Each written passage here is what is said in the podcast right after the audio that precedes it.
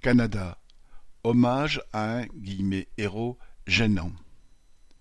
Suite à sa visite aux États-Unis, le président ukrainien Zelensky s'est rendu au Canada le vingt-deux septembre.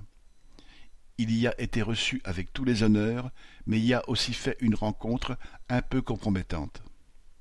Citation Nous avons avec nous ici un vétéran ukrainien de la Deuxième Guerre mondiale qui s'est battu pour l'indépendance de l'Ukraine contre les Russes et continue à encourager les troupes à l'âge de quatre-vingt-dix-huit ans,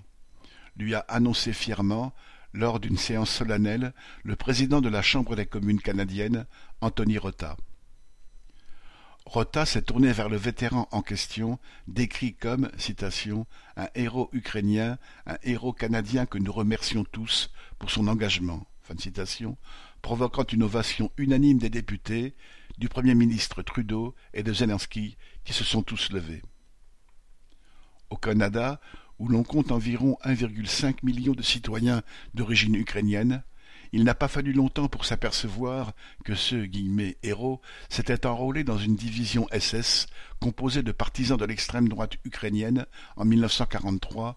et qu'il faisait partie des 2000 soldats nationalistes réfugiés en 1945 au Canada qui, à l'époque, ne s'étaient pas montrés regardants sur leur participation à l'extermination de Juifs, de Polonais et d'autres. Devant le scandale, Rota a dû se confondre en excuses expliquant à qui voulait bien le croire qu'il ignorait tout de l'histoire. Méprise ou pas, cet hommage canadien au nationalisme ukrainien fait écho à la célébration en Ukraine même des bandes fascisantes et antisémites qui ont à l'époque fait des centaines de milliers de morts en participant au nettoyage ethnique derrière le front allemand. Lucien Détroit